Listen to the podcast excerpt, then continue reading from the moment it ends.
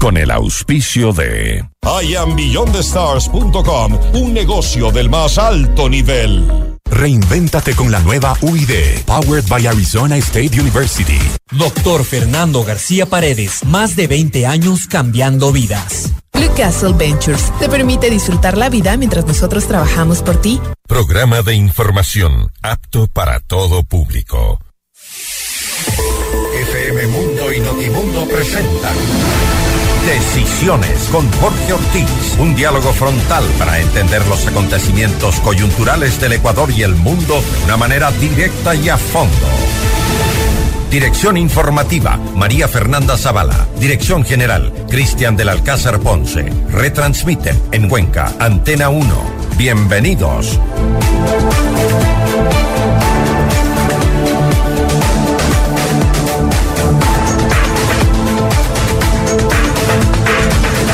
Amigos, buenos días. El gobierno del presidente Guillermo Lazo tuvo el domingo pasado un, resultado electoral calamitoso, terrible, porque no solo sus candidatos perdieron y por paliza, sino que además perdió 8 a 0 la consulta que había convocado en busca de un espaldarazo político. 8 a 0.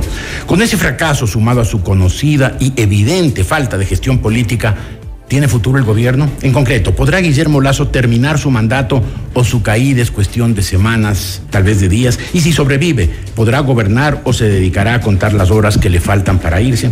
De eso hablaremos hoy aquí en Decisiones con el aporte inteligente e ilustrado de mis tres invitados de hoy, que son el economista Alberto Acosta, inteligente y liberal desde Guayaquil, el brillante analista y articulista del diario Expreso Roberto Aguilar y un experto como pocos en comunicación política, Leonardo Pipo Lazo. Buenos días señores, bienvenidos.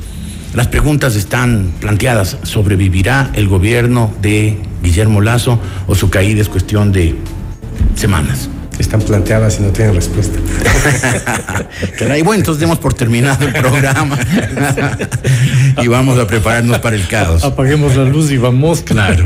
Ah, mucha gente se está preparando para tumbarla, empezando por Leonidas Sisa, que ya anunció que el 18 de febrero eh, analizará lo que ya está analizado, que es los resultados del diálogo.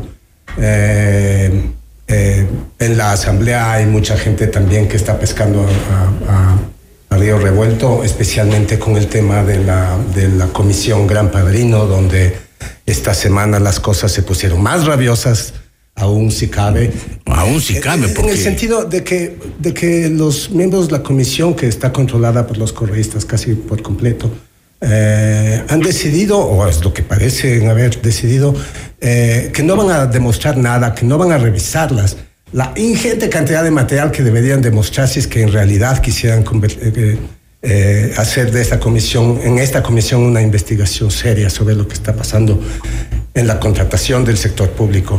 Es decir, deberían, deberían revisar las rutas de paquetes accionarios, deberían de algunas personas, deberían revisar eh, contratos, miles de contratos, cosa que no han hecho, que no van a hacer. Y esta semana lo que ha quedado claro es que simplemente están buscando una responsabilidad política. Es una cosa muy curiosa porque la responsabilidad política era un concepto que había muerto durante el correísmo. O sea, se lo quieren cargar al lazo como sea, no les importa cómo. Quieren, eh, ayer incluso ya llegó la, presidenta de la comisión a, decir el extremo absurdo de está, estamos, estamos citando al presidente para el lunes a la comisión, cosa que la comisión no tiene, no tiene autoridad para hacer. El presidente no, no está obligado a, a, a, rendir cuentas a una comisión. Lo estamos citando y si no viene será responsabilidad política. O sea, ellos están buscando un caso al que puedan, eh, al, que puedan chantarle ese rótulo de responsabilidad política, que como digo, había muerto, era un concepto muerto en la época del correísmo. Glass estaba preso y no querían llevarle a juicio político para esperar a, que, para esperar a, que, a ver qué dicen los jueces. Y ahora han resucitado el concepto de responsabilidad política y se lo quieren chantar a como dé lugar. Yo, eh, yo creo que sí tiene oxígeno. No, no sé si para terminar el gobierno, pero por ahora me parece que ganó un tanque de oxígeno de los grandes. ¿Con, qué? ¿Con el cambio de.? Eh, uno por el, por el cambio de, ministros. Uno, eh, especialmente el de Henry Cucalón. Henry es un tipo que, que sabe dialogar con todos los sectores, con una muñeca política bárbara, con oficio, muchos años. Pero no está, no, el, haberle aceptado el ministerio a Lazo no le hizo romper los puentes que aún pudo haber tenido con los socialcristianos. No creo. ¿No? Puede ser eso. Una cosa es lo que uno dice en, a la tribuna y otra cosa es lo que suele pasar debajo. Él tiene los teléfonos, es amigo de todos, tiene amigos en el correísmo, en un lado. Parece que tiene también una amiga en el, en el correísmo, ¿no? yo creo que lo que necesita el Ecuador es tender puentes y, dialogar. Hay que dialogar con todos los sectores. Eh, por otro lado, una, una cosa que me parece importantísima es, ayer vi una declaración de Paola Pavón que dice que ella no se sumará a ninguna movilización. Lo dice Paula Pavón. Es decir, entonces me parece que ahí hay una lectura que es bien importante. Tampoco creo que Pavel Muñoz se ponga en el lado de Isa y decir vamos a votar al presidente cuando acaba de ganar la alcaldía. Es decir, yo creo que la, la, esta nueva generación del eh, socialismo del siglo XXI va a tener que irse descolgando del Mashi y esa vieja escuela radical, necesariamente, porque no es lo que quiere la gente. Y no solo aquí. Cuando tú ves a Boric, Boric es un tipo que es crítico durísimo con Maduro, es crítico durísimo con Ortega, con Cuba, pero Rafael Correa es crítico durísimo con Boric. Hace poco, cuando en una entrevista internacional dijo, a mí no me gusta ese socialismo laico, o sea, light, o sea, Correa ya se pasó al socialismo duro, al socialismo castrista. Estás confirmando mi teoría, que ese es un nuevo socialismo más bien parecido al de Scholz de Alemania. es que eso no es socialismo, eso es socialdemocracia. Bueno, bueno, a eso voy. Creo que Boric es más de esa línea. Boric tiene como ministro de Hacienda al presidente del Banco Central de Piñera un liberal absoluto. Pero no hemos tenido pruebas de que haya una nueva generación en el correísmo que sea cercana siquiera no, a la... no, no te estoy diciendo que haya habido pruebas porque no ha habido la oportunidad, pero esto que hace Paola Pavón es descolgarse del Mashi, de frente. Entendiéndose por Mashi el, el señor Correa. También, también Paola Pavón Paola Pavón tampoco participó en la, en, la, en la revuelta de junio, ella participó en la, en la de octubre del 19, pero en la de junio pasado tampoco participó supuestamente. Eh, no, no, no, no hizo el papel de agitadora que hizo en, en, octubre. Eh, yo creo pero que nunca hizo una declaración en contra que tampoco. Puede no, pero yo creo que puede participar sin hacer. Economista Costa, ¿la economía, la marcha de la economía puede ser también un balón de oxígeno para Lazo o, o tampoco? Buenos días. Bueno, eh, buenos días. Primero, eh, en relación a lo que se hablaba, la posición de los candidatos del correísmo, yo creo que al final del día Correa es lo que les da ese piso en las votaciones y ese respaldo, pero también marca un techo, marca un límite, tiene una oposición fuerte. Y eso yo creo que se está viendo también, por ejemplo, en el caso del alcalde electo de Quito, que fue electo con las justas, con un 22% de las votaciones, y que se está, en sus primeras declaraciones, dice, se comienza a desmarcar de, Correa. Dice, Correa no es, para empezar, Correa no es quiteño. Es con su primera manera de decir, él no se va a meter, él no va a decidir en mi alcaldía. Y además ya hubo un tema bastante interesante que es una pelea entre el principal asesor de Pavel Muñoz, que es Juan Pablo Jaramillo, que tuvo eh, una, pelea en Twitter con Correa. Juan Pablo Jaramillo reconoció y dijo, es importante ser humildes, hay que reconocer los errores del correato. Y Correa enseguida le cayó y le dijo, porque es, agotador que esto en medio de la gran triunfo que hemos tenido, haya estos intelectuales pulcros que quieren encontrar alguna, algún pero. Entonces yo sí creo que hay que estar muy claros que al final del día eh, si bien Correa sigue siendo esa fuerza que está, ha logrado algo, como él lo mismo lo dijo, impensable, logró unificar la tendencia. Eh, en las elecciones seccionales de 2019 se presentó separada en tres grupos. Eh, uno, de esos era la Alianza País de Lenin Moreno, otro era la Alianza de País, que era el FSC de, de Correa, y Democracia Sí, de Gustavo Larrea. ahora unifica todo en una revolución ciudadana, todos están unificados. Eso es un logro importante, eh, pero si vemos las votaciones de los votos obtenidos en 2019 y los votos obtenidos en 2023 a nivel de prefectos del total nacional, vemos que la tendencia se ha mantenido. Entonces Correa ha logrado unificar, pero al mismo tiempo eh, la misma fortaleza de la imagen de Correa es un limitante para futuro, eventualmente una segunda vuelta electoral en 2025, eh, van a ser muy relevantes los votos en contra nuevamente. Entonces es, un piso, pero al mismo tiempo es un techo. Y yo creo que lo que estamos viendo a nivel de quienes ya ganaron, vamos a ver qué pasa en Guayaquil, si Aquiles tiene también ese, busque ese distanciamiento de Correa, pero yo creo que probablemente así sea porque necesitan algo de espacio para poder generar una nueva retórica, una nueva, un nuevo discurso y una nueva práctica, lejos de las cosas que la población cuestiona del correato. Ahora, e, esa, digamos, sería la segunda parte de la operación. ¿Qué pasa con Correa, su regreso, su, su intento de venir a perpetuarse en el poder? Pero en lo inmediato, ¿Lazo está caído o caminando por la cornisa, tambaleándose por la cornisa después de los resultados del domingo? La situación del, la situación de Lazo es compleja, definitivamente. Eh, y, está, eh, tiene, tuvo dos años de oposición total en la Asamblea eh, y ahora, después de esta pérdida electoral, la oposición ya no quiere tener nada que ver con el gobierno. Se dan cuenta que el que se acerca al gobierno va a terminar mal parado y ya están con la mira en 2025. Entonces, al final del día, eso va a limitar muchísimo más su marco de acción, lograr reformas estructurales, reformas legales es mucho más improbable de lo que ya fue en estos dos primeros años. De ahí a llevar a una caída del gobierno, eh, yo creo que eso no se puede asegurar. Se va a intentar, Correa ha lanzado ya una cruzada por la revocatoria de mandato, pero ya vemos que esos intentos ya se hicieron en el pasado. No es la primera vez que se intenta una revocatoria del mandato. La otra opción es un juicio político que también se ha intentado, pero que no se ha logrado. Entonces, yo no creo que esa sea, tan fácil llegar a un una terminación anticipada del mandato, aunque no es imposible, pero no creo que sea lo más probable. Pero si ISA y eh, sus comunistas... Y lo que hay es poco espacio de acción. Pero si ISA y sus comunistas indoamericanos vuelven a la carga, se encuentran con un gobierno descripción de Diego Ordóñez, paciente y prudente, que deja que el país se quede paralizado durante dos semanas ese momento estarán dadas las condiciones para que en la Asamblea Nacional pues consideren que es una situación interpretan la ley, no me van a decir que ya lo hicieron, que ya no pueden hacerlo otra vez. Interpretan la ley a su modo y lo sacan a Correa. ¿No es eso un escenario es una suerte que ya no esté ahí el ministro Jiménez, que fue el que nos hizo creer durante todo este tiempo que se podía dialogar con, con, los comunistas indoamericanos. O sea, no se puede hablar con ISA. No se puede hablar con ISA. ISA tiene un, ¿Y por qué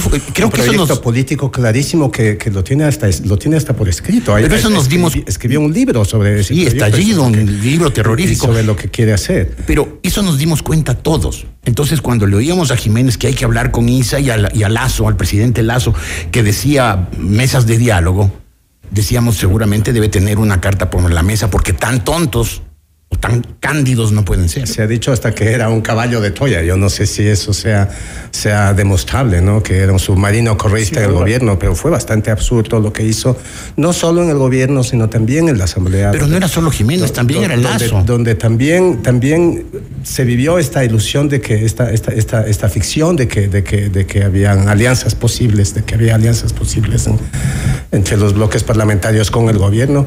Eh, Alberto dice la oposición ya no quiere saber nada, nunca quiso saber nada con el, con, el gobierno. De hecho, el gobierno no ha obtenido prácticamente nada de la Asamblea en estos dos años. ¿no?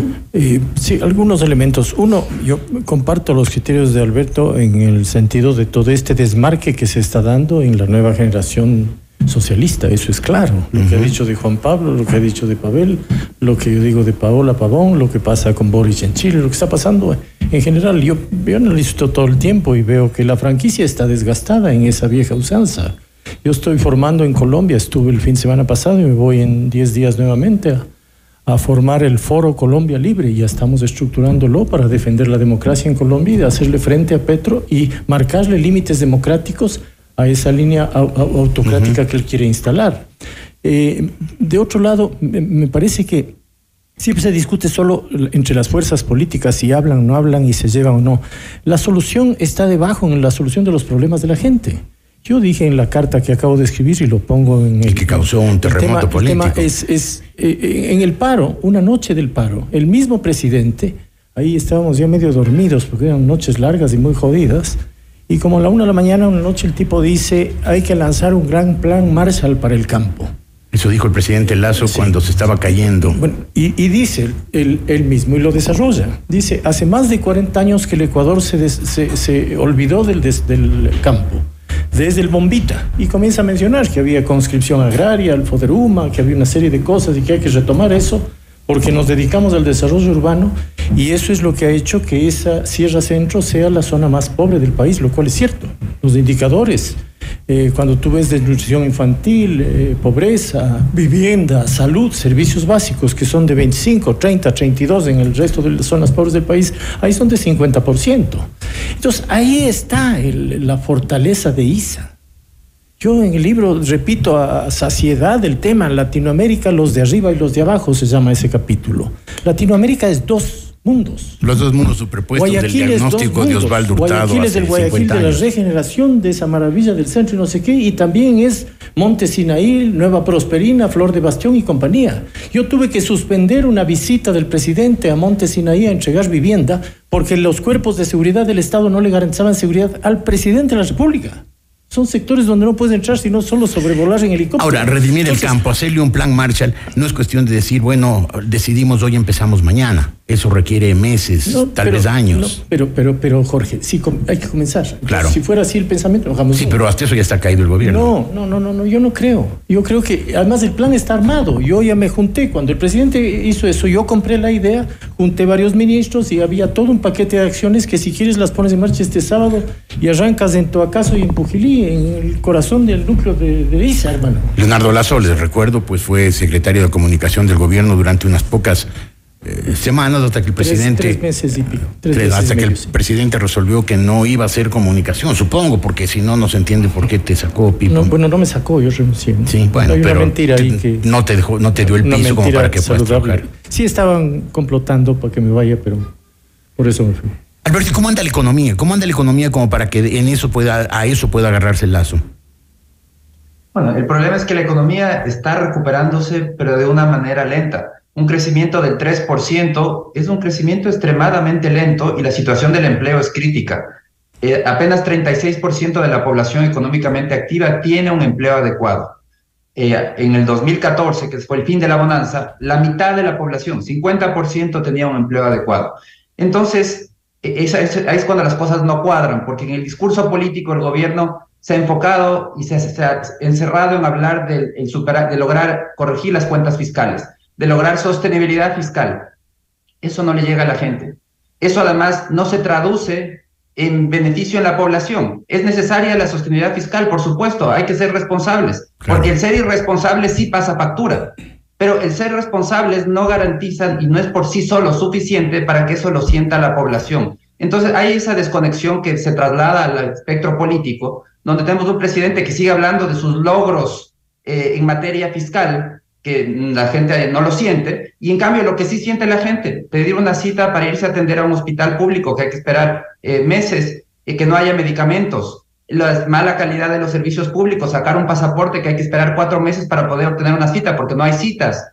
Esos son los temas que la población siente. Entonces, el gran desafío del gobierno, sí creo que viene eh, por el lado de cambiar el discurso y también cambiar el enfoque. Tiene que seguir con el tema de la responsabilidad fiscal, eso tiene que continuar, pero tiene que ponerse a trabajar en la calidad de los servicios públicos, calidad de la salud, calidad de la educación, calidad de la seguridad, lo que siente el ciudadano.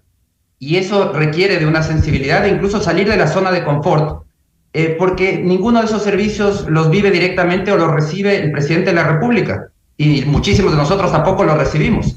Entonces, lo importante es poder entender qué pasa con la gran mayoría de ecuatorianos, cómo están viviendo Sí. esa gran mayoría de ecuatorianos, qué servicios están recibiendo y poder transformar esos servicios para que la población sienta que sí se ve beneficiada por el gasto público De acuerdo. y que eso sí le mejora su calidad de vida. Pero eso requiere, como Alberto Acosta decía, pues un cambio de un, un cambio de enfoque. El presidente Lazo es consciente de que está políticamente mal, de que está cayéndose o, o vive una nube rosada. Bueno, creo que los cambios hacen ver que se dio cuenta. Está o sea, moverle a Iván Correa es. Yo, a mí cuando me preguntaban decía, antes se va Guillermo que Iván, ¿no? Porque ¿Qué Iván tal era la dependencia del presidente? Son, son muy amigos, son muy cercanos. Son, el, el presidente cuando lo describe dice, él es como mi hermano. Entonces yo respeto eso, está muy bien y, y Ya. ya está, pero... Y apareció Caicedo, ¿no? Está dando y- un y paso Aparicio, a, claro, claro, claro. A dejar de son- gobernar con sus Sí, amigos y exacto, con, y con- y con exactamente. la a gente mí, que ha trabajado a- eso. a- yo que siempre hago humor y me burlo un poco, decía, esto es bueno porque se, se rompió el grupo de amiguis y ahora va a tener profesionales.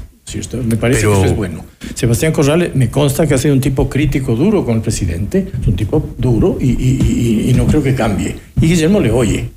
Y luego Henry es un tipo con oficio.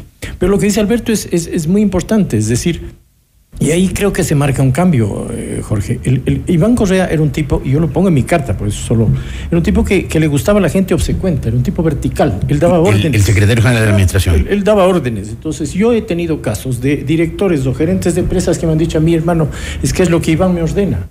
Yo reporto a Iván, habla con él. O sea, eh, hasta en ridiculeces como, no sé, con la ministra de Educación discutía un día por qué les ponen el logotipo del gobierno del encuentro en los buzos de calentadores de los colegios públicos. Le dije que eso me parece una barbaridad. Están haciendo lo mismo que de Correa. Y dijo que Iván- es ideologizar. Y dijo, habla con Iván. O sea, les viene Y por luego les- cuando hablé con Iván me dijo, correa. eso no se toca porque Guillermo le gusta. Les viene por correa. Igual que es, no sé, cambiar los infocentros de Correa por los puntos del encuentro Perdón. para matarle. O sea, digo, En- en- en- ahora en- esto se abre, solo cierro con eso. Esto, eh, no creo que Sebastián repita esa lógica. Sebastián Corral, el nuevo secretario de la ¿Quién va a ser Administración. el jefe de gabinete? Porque ese es el cargo de secretario de la administración. Creo que él va a ser un tipo que, ah, como CEO que es, va a, analizar resultados de los ministros y va a cambiar los que haya que cambiar y exigirles lo que haya que exigir. Y me parece que el Ahora, presidente necesita. la, pregunta vuelve, vuelve, vuelve la pregunta inicial. ¿Todavía hay tiempo para eso? ¿El gobierno ya se quedó sin sí. oxígeno? No creo, yo no creo porque además una cosa que dijo Roberto me parece fundamental y también Alberto, ya vas a la segunda mitad del gobierno, el gobierno ya pasada estas elecciones ya va de salida y la preocupación, hay que sortear este año, que haga bastante circo, le traiga a, a cualquier artista, haga cualquier cosa para sobrevivir hasta octubre y luego el próximo año es año de campaña, hermano. Entonces, hasta octubre, pero ¿cómo llega hasta octubre? El señor Con- con lo que Roberto Aguilar recordaba que el 18 de este mes ya mira, viene la, la mira, que ahí, vamos- ahí, ahí yo creo que hay, hay un- una, una lectura que, que no es correcta. Porque, verás, cuando estuvimos en el paro, en el primer informe que, que- que- que yo participé de- con la gente de inteligencia policial y, el- y- y de- del eh, otro servicio de inteligencia, no recuerdo el nombre ahora, eh, había un punto de quiebre, ¿no? Había, eh, se cuantificaba cuántos indios venían de dónde. Entonces, de Cotopaxi vienen tal, de Chimborazo acá, de Imbabura no sé qué,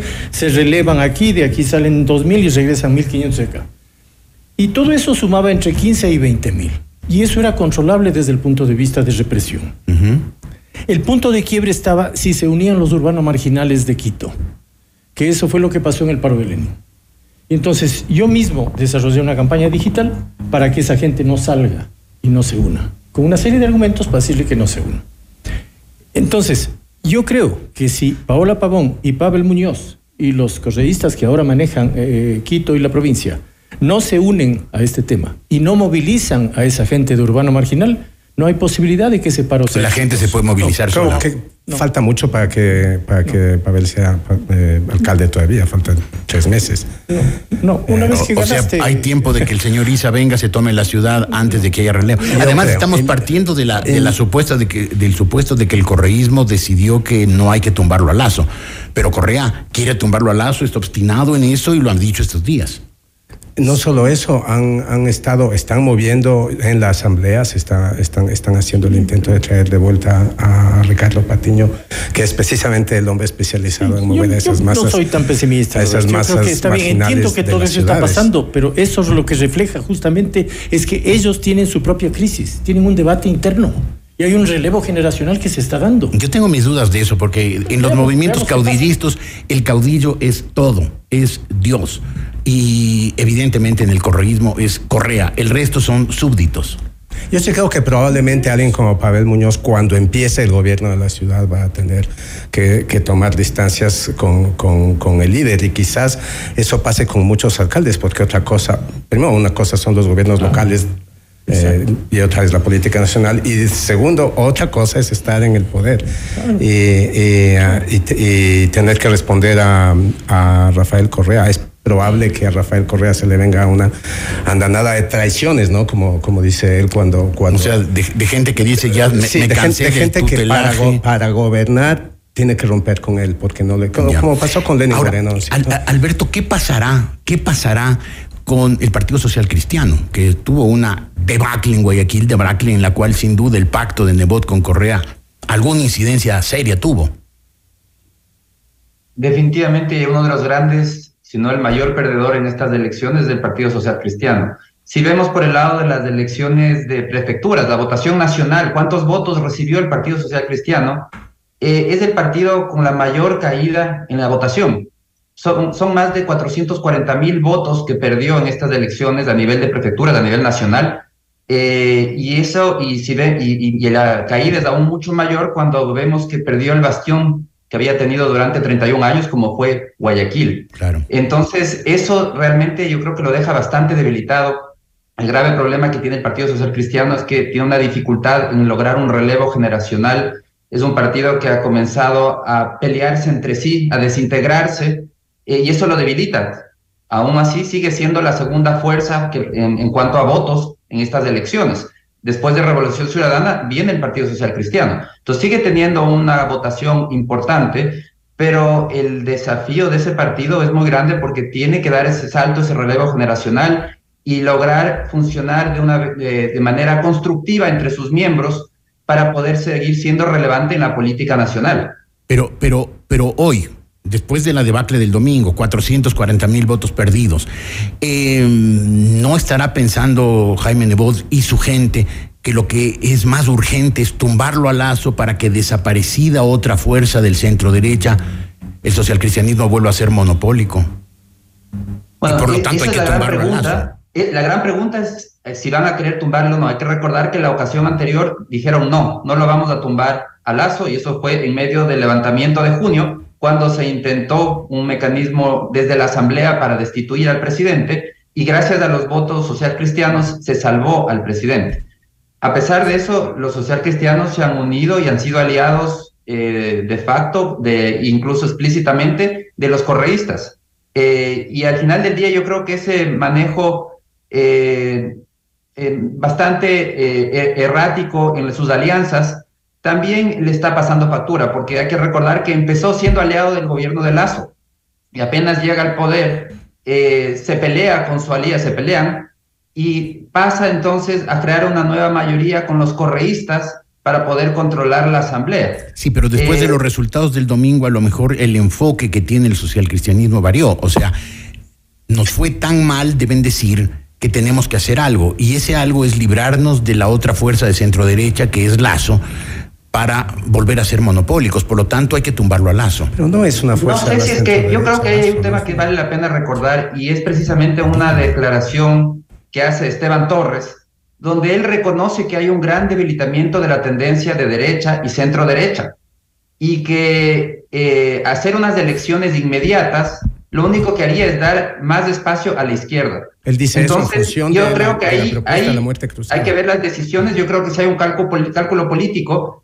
y no es que si es que le votan a Lazo, eso va a capitalizar el social cristiano. No, eso va a capitalizar la izquierda, que tampoco le conviene a los social cristianos. Entonces hay que ver, yo creo que es probable que más bien se quieran mantener, eh, seguir siendo oposición, han sido muy duros y no quieren conversar con el gobierno, no quieren acercarse como no lo han hecho en el pasado, quieren seguir captando espacios de poder a través de todos los nombramientos que tienen que hacer el Consejo de Participación Ciudadana, seguir nombrando autoridades, tienen una representación importante en el Consejo de Participación Ciudadana según las elecciones recientes, según las últimas reelecciones. Entonces yo creo que eh, ahí van a encontrar sus mayores beneficios eh, sin llegar a una destitución del presidente Lazo o apoyar una destitución, porque eso iría más bien a favor de la izquierda y eso tampoco esa... es su interés. Y, y, en ese eh, intento por evitar que el Partido Social Cristiano eh, participe en el intento de tumbarlo a Lazo, ¿cuánto puede influir el nuevo ministro de gobierno que fue hombre social cristiano. Bueno, ayer sacaron un comunicado diciendo que nada, ¿no? Que, que no conversarán. Sí, pero él debe tener, debe gobierno, tener amigos. tampoco con el ministro de gobierno. Uh, yo creo que el ministro de gobierno está, está eh, lanzando una boya a la tendencia de la centro derecha, es decir, el ministro de gobierno es una figura que hace creer posible la existencia de una centro derecha porque eh, como quería decir hace un momento, no, el, el, el, el, Lazo no es una fuerza política, no tiene un, un partido que, que, tenga siquiera presencia electoral, no la tuvo en este. En, uh -huh. este, en estas elecciones. De hecho, eh, los, los, candidatos como Luz Elena Coloma, sus candidatos para la alcaldía de Quito, no participaron con el nombre de Creo, participaron con el nombre de Alianza. No claro, sé qué. Va por ti. Eh, sí, va por ti. Este, sí. Entonces, no hay una fuerza política. Ok. Eh, no hay otra fuerza política. Pero en, en todo caso, parecería, que, del, del parecería que la posición social cristiana tan dura contra, contra Lazo, más que a una divergencia ideológica, se debe al odio o al rencor personal de Nebot con Lazo y seguramente Lazo con Nebot. Dos reflexiones. Hay uno recojo lo que dice Guillermo eh, Roberto sobre, sobre Creo y Lazo. Yo en el libro digo que el Ecuador, como Perú y buena parte de Latinoamérica, lo que tiene son empresas electorales y no movimientos ni, proyectos políticos. Creo es una cosa creada, una empresa electoral creada para que Guillermo llegue al poder. Ya cumplió su tarea. Por eso se está desmantelando en todo el país. Guillermo hace mes y medio, en una entrevista, creo que fue con Carlos Vera, cuando le preguntan qué pasa con su partido, él contesta suelto de huesos, a mí no me importa el partido, sino el país. Bueno, olvidémonos de creo, ya que ustedes están de acuerdo en que, no es una fuerza política. tu, tu, pregunta es, es si, cuál es la fortaleza de la centro derecha. No, no, no, mi pregunta es cómo influirá el ministro de gobierno en la posición social cristiana. el tema es, uno, creo ya no es un jugador desde mi punto de vista y es un partido que está en extinción. Dos, el social cristianismo está en terapia intensiva y caminando a la extinción, porque no tiene una propuesta de valor. Al haberse aliado con el correísmo, es como que el Papa se alíe con el Islam, hermano. Entonces eso rompe y favorece a la izquierda. Comparto lo que dice Roberto. Si ellos participan en una destitución de lazo, eso consolidan su alianza con el correísmo, le favorecen a la izquierda y terminan de perder, como acaban de perder en su base, en su única base nacional, que ha sido Guayaquil, históricamente acaban de perder por goleada. Es difícil saber qué pasa con el Partido Social Cristiano si Nebot continúa ahí, porque Nebot es el gran derrotado de las elecciones, ¿no?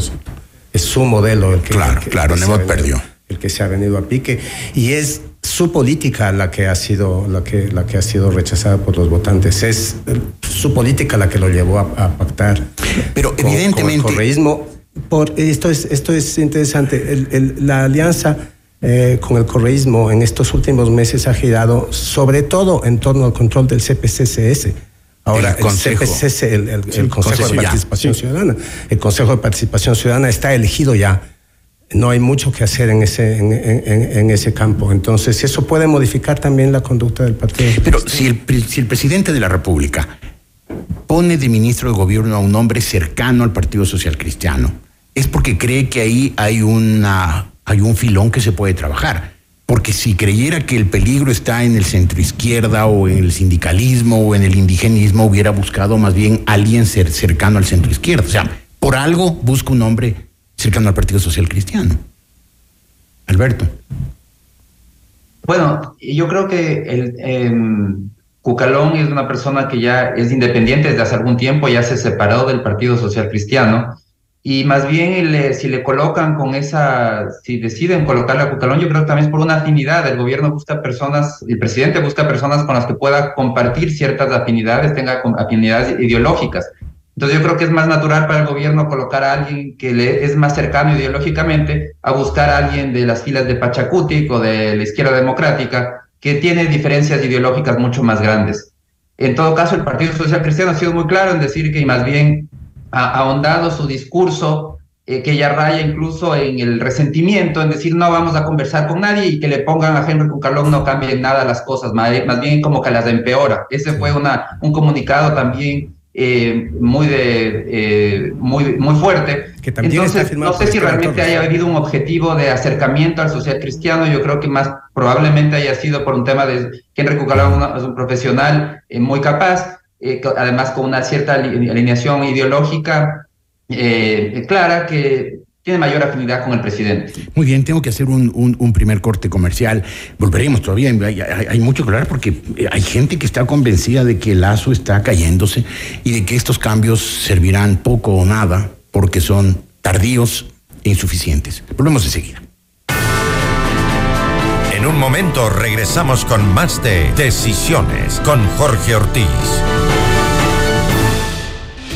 Decisiones con Jorge Ortiz. Viernes 8 horas. Reprise sábado 12 horas y domingo 10 horas. Inicio del espacio publicitario.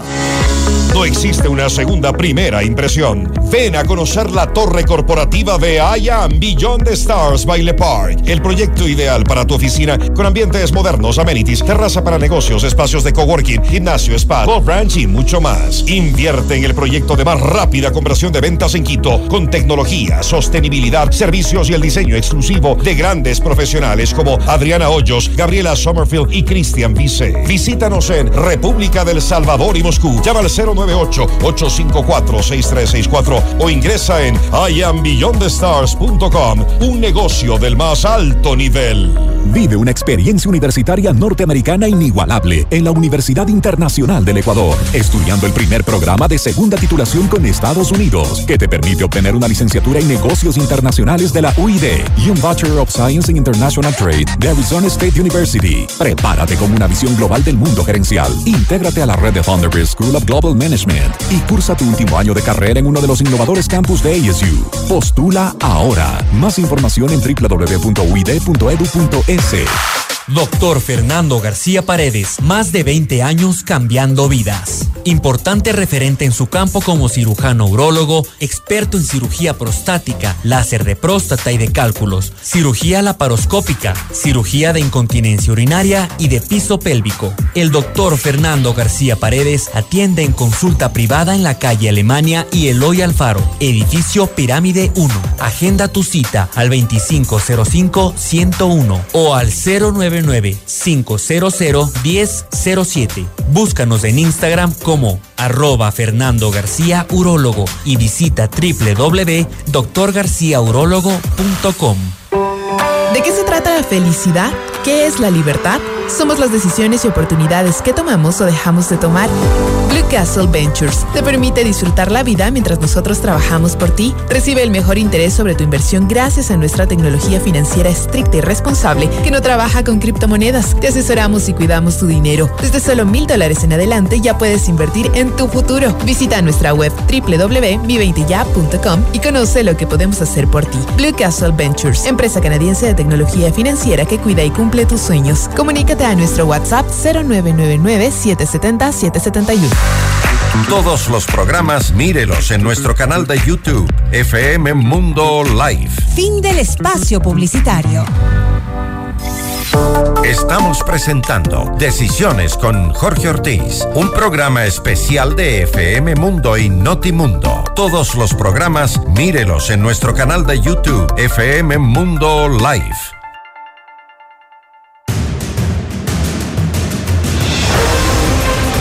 Continuamos, están aquí Alberto Acosta, Pipolazo y Roberto Aguilar, tres personas muy conocedoras de, los temas políticos, personas con sensibilidad e inteligentes, lo cual no es lo más frecuente en el país. Eh, la carta de Pipolazo causó conmoción. Eh, circuló ayer por las redes sociales una carta en la que Pipo Lazo le decía al presidente, en definitiva, si no te quieres caer, tienes que hacer esto. Todo lo que no me dejaste hacer en, materia de comunicación cuando yo estaba al lado tuyo, pues tienes que hacerlo ahora. Pero ahí en la carta, Pipo Lazo dijo que en la carta no contaba todo lo que estaba pasando. ¿Qué no contaste, Pipo? Eh, eran muchas cosas. ¿no? Cuéntanos alguna grave. No. Algún espectacular que nos ponga los pelos de punta. Ahora off the record les cuento algunas y nos reímos, pero yo no, yo no, no, no- no pretendo en, en- en polemizar y encarnizarme con los ministros y con el gobierno. Yo, No, desde al final luego. del día soy un constructor y lo que hice con eso es sacudir a un grupo de arrogantes que estaba en Carondelet. Grupo de O sea, yo- arrogantes con Iván Correa. Iván Correa, sobre todo, ¿no? Correa era un tipo que llegaba ante a mí como ministro a la semana y ya me recibió diciendo, hermano, tienes que alinearte, Guillermo quiere esto y esto otro y tal, ¿no? Yo te decía ahora de récord, de las primeras diferencias que tuve duras fue un día que María Brown me mandó el diseño de un buzo de, de- de- de gimnasia, de estos de los colegios públicos, con el logotipo del gobierno del encuentro en el pecho. A mí, perdóname, ¿no? yo que soy un mal hablado, dije todas las puteadas del mundo en mi oficina, hermano. Y le llamé a la María le digo, esto no es así, oye, esto es un error, hay que ponerle el escudo nacional, estás haciendo lo mismo que el correísmo. Claro. No, que para que Iván quiere, habla con Iván. Hablé con Iván, Iván dijo que no se toca eso, porque Guillermo quería. Ya. Entonces, eso, por ejemplo, está muy mal, y eso estaba muy mal, y eso les hace daño a ellos, no a Pipolazo. Ya. Yo no gano nada con las camisetas de los niños. Pero ellos, si quieren construir un proyecto político, tienen que respetar la democracia, los valores y salir Ahora, de 21 esa meses no lo hicieron. Le- Gui- Guillermo Lazo fue absolutamente insensible a todo cuestionamiento, a todo consejo, a toda crítica. ¿Por qué te- podemos pensar verás, que va a cambiar yo- ahora? Ayer que en El ejemplo entrevista... del plan Marshall, perdóname, Pipo, el plan Marshall que- para el campo, que son, es una, son palabras de José Hernández, él fue el primero que habló de eso con esas palabras, él habló de un plan Marshall para el campo. campo. Guillermo Lazo lo tomó de ahí, de un análisis de José Hernández. Es algo de lo que se viene hablando desde, desde, hace, desde hace dos años. Y, no hay plan con, con, con, ISA moviendo a su gente en el centro del país, es unos racionalmente uno puede pensar que con desarrollo capitalista en el campo se puede, se puede contrarrestar la arremetida de los comunistas indoamericanos, ¿no es cierto? Pero no ha habido ningún intento de, pero de absolutamente nada. Durante un tiempo estuvo posicionado en la opinión pública el tema de, eh, de la desnutrición infantil. que pero pasó de moda. Este rato ya nadie, nuevamente nadie habla ahí de Ahí vuelvo al, al, circulín de amigos. Es, yo, yo creo que ese es el nudo. Yo creo, es un gobierno que se sea, capaz de gestionar hasta el tema de los, hasta el registro civil. Ahí sí, permíteme hacer una apuesta a los nuevos funcionarios. Yo conozco a Sebastián y no creo que Sebastián se siente a darle gusto en las novelerías del presidente. Creo que es un CEO que va. Novelerías. O sea, el presidente es un hombre de novelerías. Digo porque. O sea, no de políticas, no de ideas. lo que acaba de decir Roberto. Yo presenté en gabinete el plan Marsa del presidente ya con logo, con los ministros para orquestarlo y salir el sábado siguiente con la caravana de la unidad y llegar a, para, de, entrada a, a, Cotopaxi. Yo presenté la canasta el básica plan Marshall no es un plan de comunicación. No, no, no, no, no, no, no. Hablo del, del plan, plan, hermano. La comunicación es la consecuencia. Pero la comunicación, se comunica lo, lo, lo, que ocurre, no se puede comunicar lo que estoy hablando de que lo que hicimos es juntar un grupo de ministros que iban a gestionar eso y convertirlo en una política pública. A eso me refiero, no era una cosa. Yo, yo, eh, ¿De qué pasó? Sí, sí, sí, si leíste, salí porque dije, no hay comunicación si no hay gestión. Y por eso me voy. Lo otro, presenté la canasta básica digital, que es un proyecto de la CEPAL, que dice que hay que dotar de conectividad y dispositivos más contenidos a la gente más pobre y corriges la pobreza. ¿Por qué no se hizo? Porque ahí había esos, ese, ese, club de amigos que no decía, si esto no va habiendo sido presentado en gabinete y aprobado. Entonces yo creo que ahora, yo creo que ahora este nuevo equipo sí va a poner eh, políticas en, marcha. Tiene que hacerlo porque si no, ahí sí no sobrevive. esto tiene, de un lado, esta reforma, este cambio de funcionarios le da un oxígeno de, unos días, de un tiempo, pero tiene que dar respuesta a las medicinas en los hospitales, a la seguridad, a, la reactivación económica y el empleo. Si no hace eso, claro que puede caerse. Alberto, Roberto, ¿qué dicen ustedes? Aquí. ¿Ah? Yo creo que ahí el, gran desafío que va a tener el gobierno es lograr lo que no ha logrado hasta ahora, y es esa alineación entre las políticas oficiales, las políticas presidenciales y quienes ejecutan. Por ejemplo, en materia petrolera, el gobierno anunció e hizo un decreto petrolero indicando queremos duplicar la producción y se van a tomar estas medidas. En materia minera, un decreto minero también que contenía una cantidad de lineamientos en materia energética, electricidad, también todos los lineamientos. Todo eso se queda a nivel de muy lindos decretos, pero cuando llegamos a los mandos medios, quienes ejecutan, quienes deberían llevar a la práctica esas medidas, no se toman decisiones. Hay una desalineación total eh, y hay una política, no sé si intencional, incluso de brazos caídos en quienes deberían ejecutar esas políticas. y desde el gobierno ha habido una incapacidad para poder alinear quienes toman decisiones con quienes eh, ejecutan esas decisiones. Esa era la tarea del secretario general de la administración, por eso es, el jefe del gabinete. Y esa es la tarea que, que, evidentemente iban a correr. Porque si el presidente da órdenes y sus, y sus mandos medios no lo cumplen, o esos mandos medios son de una negligencia vergonzosa, o no hay un seguimiento. O, no están saboteando. no, hay seguimiento, Jorge. Ya en el, en el gobierno de Gustavo Novoa se implantó eh, eh, un, sistema que era eh, un, control de gestión que convertía cualquier prioridad en compromiso presidencial. Entonces, una vez que cualquier proyecto podría ser el puente de un pueblo o la gran autopista, se transformaba en compromiso presidencial, tenía un seguimiento diario, semanal, del equipo de despacho y del equipo de comunicación. Eso es lo que hay que hacer. Ya, pero eso no estaba pasando. Como, como lo estás planteando, Pipo, parecería que el presidente de la República se llamaba hasta ayer Iván Correa, que Guillermo Lazo aquí era una figura pintada en la pared. Casi. yo no quisiera ser así de peyorativo con el presidente, pero operativamente así es todo gobierno. O sea, un presidente no es el que va a dar las órdenes eh, específicas. Eh, tiene que tener un equipo. Y me parece que ahí había un vacío. Sí del presidente, porque el equipo suyo de despacho no hacía control de gestión y sobre todo del equipo de Iván Correa, que tampoco hacía un control efectivo. Creo que Iván Correa era un mueble. O sea, no hacía ningún seguimiento, nunca, nunca apareció como lo que debería ser el secretario general de Administración, el fusible del presidente. En todos los intentos golpistas que hubo en la Asamblea, eh, apareció tímidamente en, en, esa, en ese intento absurdo de mesa de diálogo cuando, cuando, cuando los sentaron en un, en un en una, en una, en, en una sala en, en, la basílica rodeados de, de, de guardias sí. indígenas donde ni siquiera los, la prensa podía entrar sin que, sin que la, CONAIE te, te dé autorización. Qué vergüenza. Ese, ese remedo absurdo con, con El Simonje como, como, como, como vedora. ¿Qué se podía esperar? Eh, eh, no fue el fusible del presidente, no sí. hizo, no hizo eh, coordinación ni, ni, ni, ni, seguimiento, no fue el jefe de gabinete. O sea, ya. Iván Correa salió, recuerdo, Ahora. recuerdo que aquella vez que salió de vacaciones cuando el presidente estaba de viaje, porque decía, si el presidente no está aquí, yo no tengo que hacer en Carondeler. O sea, eso ya es un. Ahora, en, en, en el país así Correcto. pintado a, con, con, con, con brocha gorda, hay cuatro líderes políticos poderosos. Guillermo Lazo por ser el presidente de la República, Rafael Correa, Jaime Nebot y Leonidas Isa. Correa, Isa y Nebot están coaligados para tumbarlo a, a, Lazo. ¿Por qué podemos creer que Lazo no se va a caer? Alberto, Roberto, Pipo. Yo, eh, sí, yo, yo, no creo que solo ellos decidan. Yo creo que hay una serie de factores que tienen que sumarse. Uno uh -huh. está lo que haga el, el gobierno del presidente. En política siempre te puedes recuperar si es que haces las cosas. Pero si no toman medidas, si no responden a las demandas, eh, eso sí puede pasar. Pero yo tengo eh, esperanza en que los nuevos funcionarios corrijan este comportamiento. Por esta razón, eso era un club de amigos. O sea, a ver, verás, la consulta popular es un gran ejemplo. Yo me entero, secretario de comunicación, me entero de la consulta porque Iván Correa sale Coavís y la anuncia. Si nunca vi las preguntas, nunca hablamos.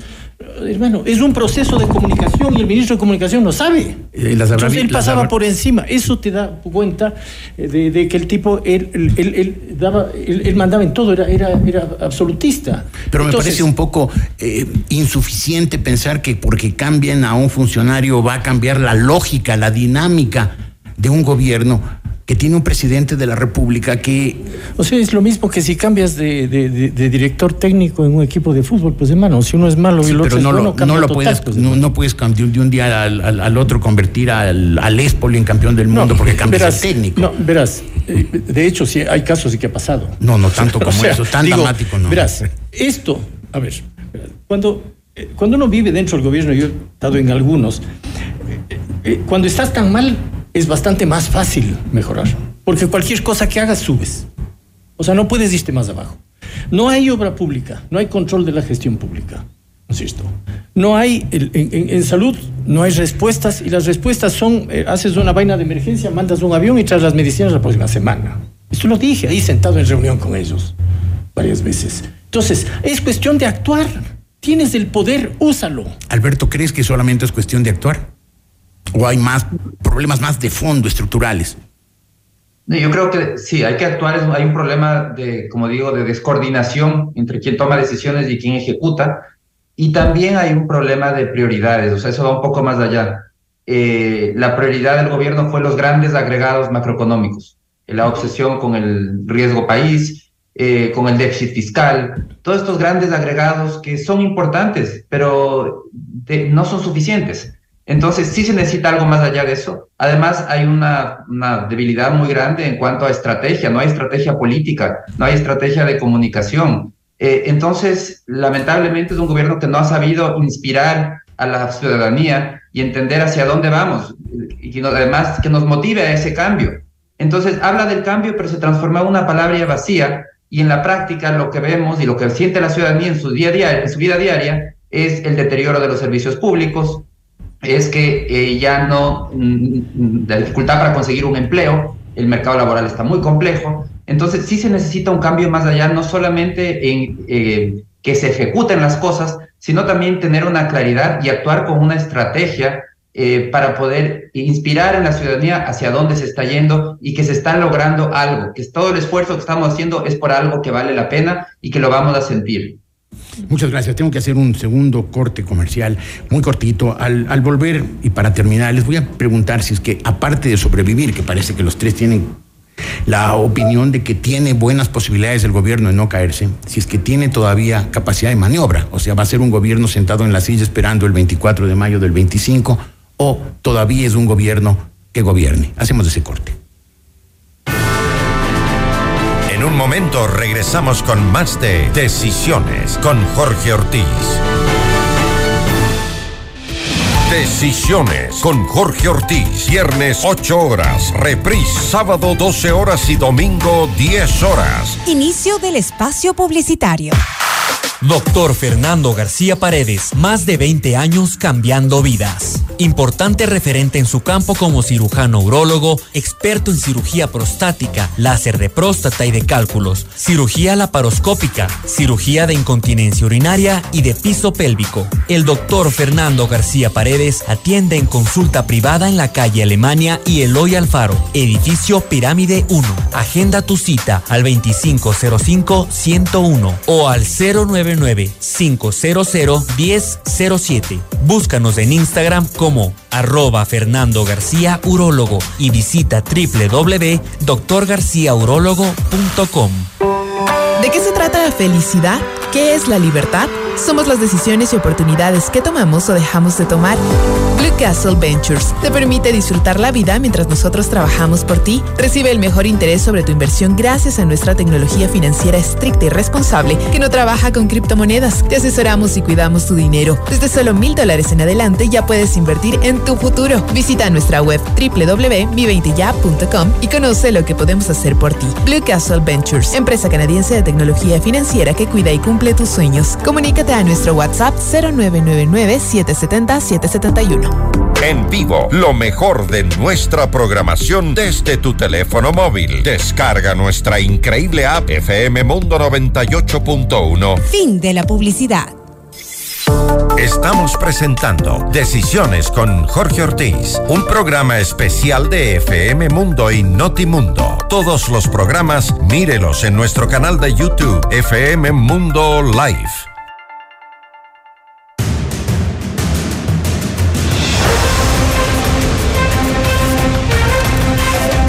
Tenemos una noticia de última hora. Eh, eh, parece que han allanado el Palacio de Carondelet. La Fiscalía del Estado decidió allanar las oficinas de la Subsecretaría Jurídica de la Presidencia de la República en el Palacio de Carondelet por la investigación del caso Encuentro. También son allanadas, según esta información, las oficinas de la Gerencia y la Procuraduría de, Pet, de Petroecuador. Es una noticia en desarrollo a lo largo de, este, de esta jornada. Pues en FM Mundo tendrá usted la información importante. Alberto, para terminar, el gobierno sobrevive, ok, partamos de esa premisa, pero ¿gobierna o ya no? Es un gobierno disminuido, eso sí, claramente. Un gobierno que tiene menos posibilidad de tomar decisiones, tiene poco espacio político. Hasta ahora, la verdad es que ha sido un gobierno reactivo. Tampoco es que ha sido un gobierno que ha gobernado en todo el sentido de la palabra y que ha logrado eh, lograr consensos para poder hacer proyectos de ley, etcétera. Más bien un gobierno que ha sido muy reactivo, que está apagando incendios uno tras otro. La situación yo creo que se va a agravar ahora con menos espacio político aún, en donde las fuerzas de oposición ya están preparándose para un 2025 y la mejor manera es achacarle todos los males al gobierno para tratar de hacer palestra política. Tiene mucho un menor campo de acción de aquí en adelante. Pipo. Sí, eh, yo comparto el criterio eh, donde creo que tiene más canchas en la gestión. ¿no? Como hay un vacío de dos años, hay que trabajar en medicinas para los hospitales, seguridad que la gente reclama y mecanismos efectivos de creación de empleo inversiones y, y, y reactivación económica verdadera. O sea, si trabaja esos tres ámbitos, yo el gobierno que, gobierna. Que debe concentrarse algo en obra pública, que tenga, que se vea gestión, que hace cosas, ¿no es cierto? Uh -huh. es, es, impresionante como las mismas críticas, o sea, no hay medicinas en los hospitales, viene diciendo la prensa hace un año y, y siguen. Entonces, yo creo, por esto decía, yo se ha puesto que el secretario de Administración les llama al ministro de Salud y diga, hermano, a ver cómo hacemos para que la próxima semana haya, o al del IES y hagamos. Y lo mismo al de Obra Pública, al Darío Reyes, decir, hermano, a ver, dame dos obras emblemáticas importantes. O sea, yo creo que lo que ha faltado es control de la gestión. Pero a todo esto, Roberto, hay una asamblea en la que el gobierno está en una aplastante minoría. Así es. Eh, me parece que no va a estar clara la, la, la alianza social cristianos correístas, que, que, siempre ha sido una alianza un o poco. Sea, se va a desdibujar. Poco, se, se, podría desdibujar. Eh, y me parece que Carondelet siempre, o sea, tener el poder ejecutivo no es poco, ¿no es cierto? O sea, la, capacidad de negociación eh, política que se puede hacer con alguien que, que quiera y sepa negociar. Yo, creo, yo, yo sí le apostaría, no sé si a todo el equipo, como dice Pipo, pero sí le apostaría a a, la, ausencia de Jiménez y, a la, y, al nuevo ministro de Gobierno, Henry Cucalón, que creo que va a tener mucha más gestión de, eh, política en la Asamblea que... O sea, ustedes en resumen creen que el gobierno tiene buenas posibilidades de sobrevivir y además tiene buenas posibilidades de empezar a gobernar. No sé qué tan buenas. Yo creo que el, gobierno tiene muchas cosas por hacer eh, que debería quedarse, porque eso está... Hay, hay un tema en la opinión pública que es preguntarse si debería irse o quedarse. O sea, eh, claro, el Ecuador pensando en manos del señor Saquicela le, le, da escalofríos, le da herpes. Sí. Eh... Se me borró la idea con la que Es una imagen tan gráfica. Pero eh, en realidad creo que gana lo que dice Roberto, posibilidad de operación política con sí, que no la tenía. sobre todo en la Asamblea. Sobre todo en y, la Asamblea. Y, también gana capacidad de controlar la gestión que no la tenía con Iván Correa y puede tener con Sebastián Correa. Ahora, de eso a que se concrete, por ahora lo que vamos a hacer es apostar a que pase. Lo, que, lo que pediría no perder de vista es que vienen unas semanas muy fuertes a, partir del 18 de febrero. Por, eh, por el señor Isa y los comunistas indoamericanos por eh, bueno, la voluntad ya más que manifiesta del correísmo de, de, seguir intentando un golpe de Estado a como de lugar o, o, forzar la, la, muerte cruzada. Eh, el hecho de que hayan vuelto a hablar de la muerte cruzada desde la Asamblea, este, este proceso de destitución que ya intentaron y que solo pueden hacerlo una vez. Interpretan la eh, Constitución y hacen lo que son les da la gana. de interpretar la Constitución y exactamente y hacer lo que les da la gana. Ah, pero se vienen semanas, semanas fuertes. Está también en, en, la última semana de febrero va a estar el resultado de la, de la comisión eh, sobre el, de investigación del caso Encuentro, por allá se sigue llamando el caso Gran Padrino. Eh, la comisión correísta totalmente. Comisión correísta totalmente, así es. Eh, todos se, están, alineando todos los, planetas. Es una tormenta perfecta lo que se viene para fines de febrero. Con Alberto Costa cerramos, Alberto. Definitivamente el, este año se ve muy complejo para el gobierno. Eh, hay todas estas fuerzas que están aprovechando para hacer una oposición más fuerte o para incluso tratar de destituir el correísmo desde su revocatoria de mandato eh, u otros mecanismos de ISA, que puede ser con la violencia en las calles, que eso es lo más seguro que va a organizar un nuevo, eh, una nueva paralización violenta. El gobierno tiene que reaccionar definitivamente y ojalá que este cambio de autoridades le dé ese espacio, ese margen de maniobra, pero tiene que haber un cambio de rumbo importante.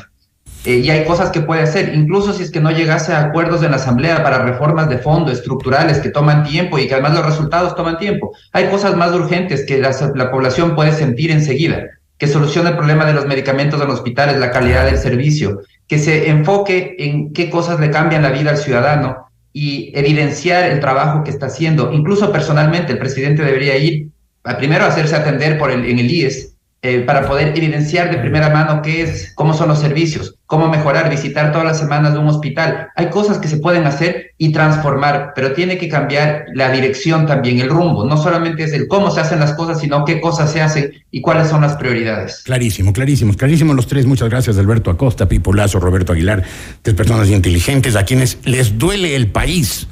Y al dolerle el país están pensando cómo, cómo salimos de este atolladero. Muchas gracias a ustedes tres por, por, haber estado aquí. Ha sido un honor tenerlos aquí. Hacemos un corte, volveremos con mi punto de vista. En un momento regresamos con más de Decisiones con Jorge Ortiz. Decisiones con Jorge Ortiz. Viernes 8 horas. Reprise sábado 12 horas y domingo 10 horas. Inicio del espacio publicitario.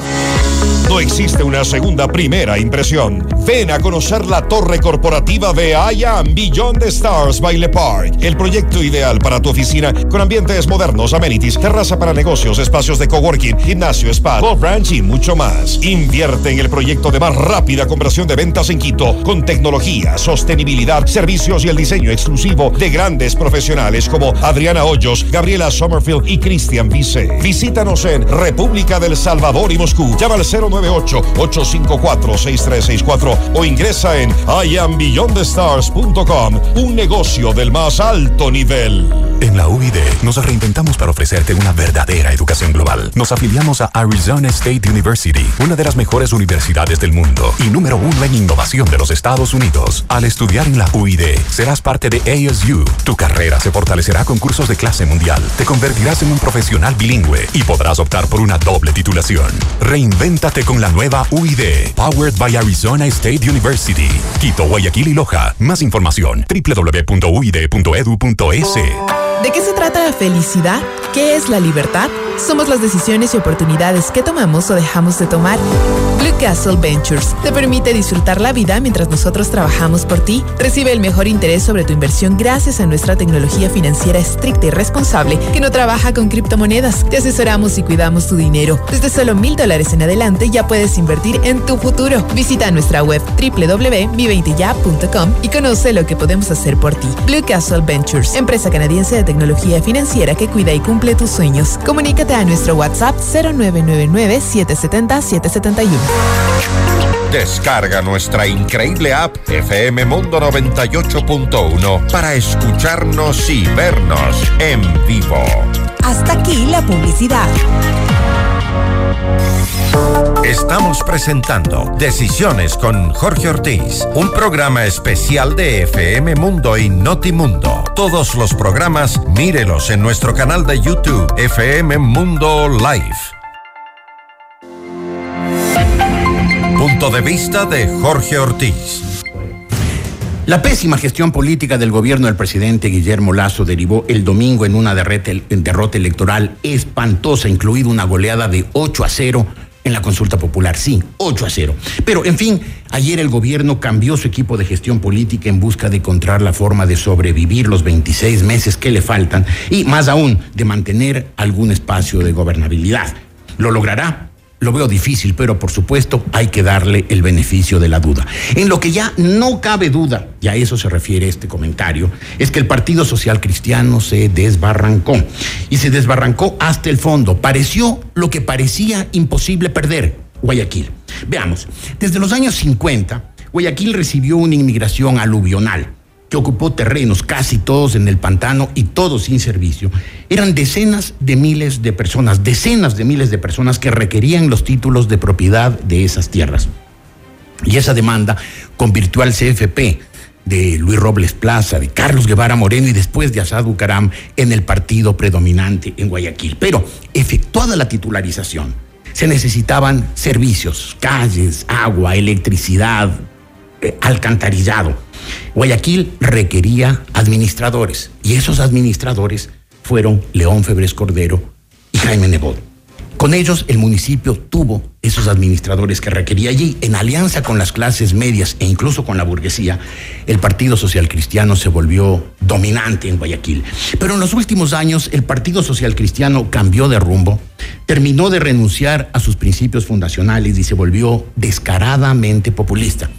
Como alcalde, Cintia Viteri se pareció más a Elsa Bucarán que a León Febres Cordero. Y como remate, el Partido Social Cristiano pactó con Rafael Correa. Lo negó, por supuesto, pero es imposible tapar el sol con un dedo y no pudo.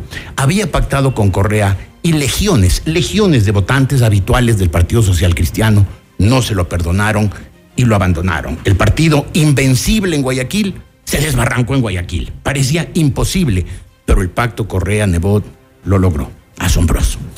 Gracias amigos, buenos días.